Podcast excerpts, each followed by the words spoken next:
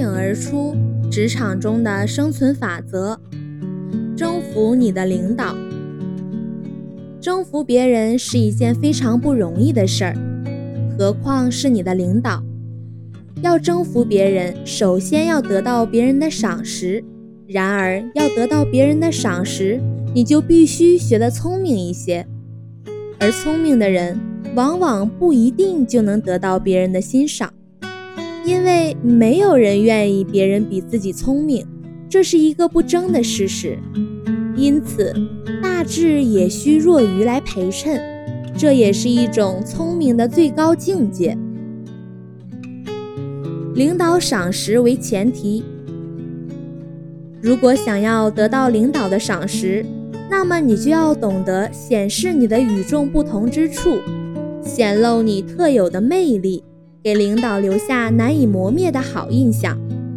那么在今后的工作中，才能慢慢取得领导的青睐。然而，怎样才能取得老板的青睐呢？这是需要一些技巧的。有一天，一个承包大工程的老板。在视察一栋摩天大楼的兴建工作时，一名衣衫褴褛的小孩走到这位大老板身旁，问道：“我长大之后，怎样才能像你这样有钱呢？”这位老板上了年纪，是从小工苦力出身的。他看一看那个小孩，显然有一种同情心，不过还是粗声粗气地说。买件红色衬衫，然后拼命干活。小孩被对方的语气吓了一跳，同时还一脸迷惑地看着大老板。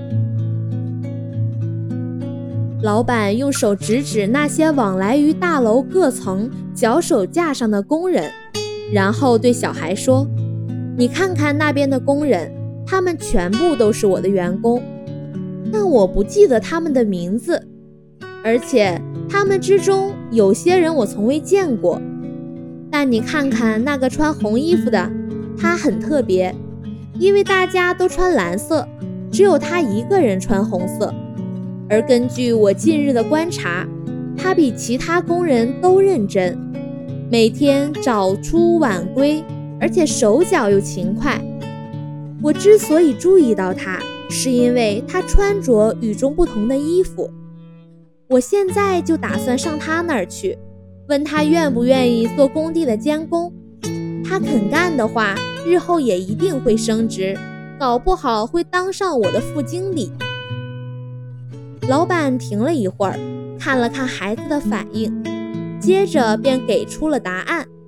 其实我以前也是这样干起来的，我要求自己工作比别人勤快，比别人好。我跟大家一样穿工人裤，但我的上衣是一件与众不同的条纹衬衫，这样使得老板注意到了我。我拼命工作，最后真的受到老板的注意和赏识，后来得到了老板的提升。之后我存了一笔钱，自己开公司当老板。我就是这样创出今天的局面的。这样的情节对于你来说是否过于简单？但是要做到却并非易事，需要你比别人付出更多。要使领导赏识你，不是一朝一夕的事儿，只有在平时的工作中慢慢的体会，从点点滴滴做起，一步步在领导心目中树立良好的形象，你才会在老板眼中与众不同。当你与自己的领导相处之时，要表现出你的真挚和诚恳。与领导见面时，最好不要高谈阔论，大谈自己如何出色，把自己极力推销出去。相反，你应当诚恳地谈谈自己的情况，包括一些优点和缺点，显示出你工作的诚意，给老板一种实实在在、谨慎有礼的感觉。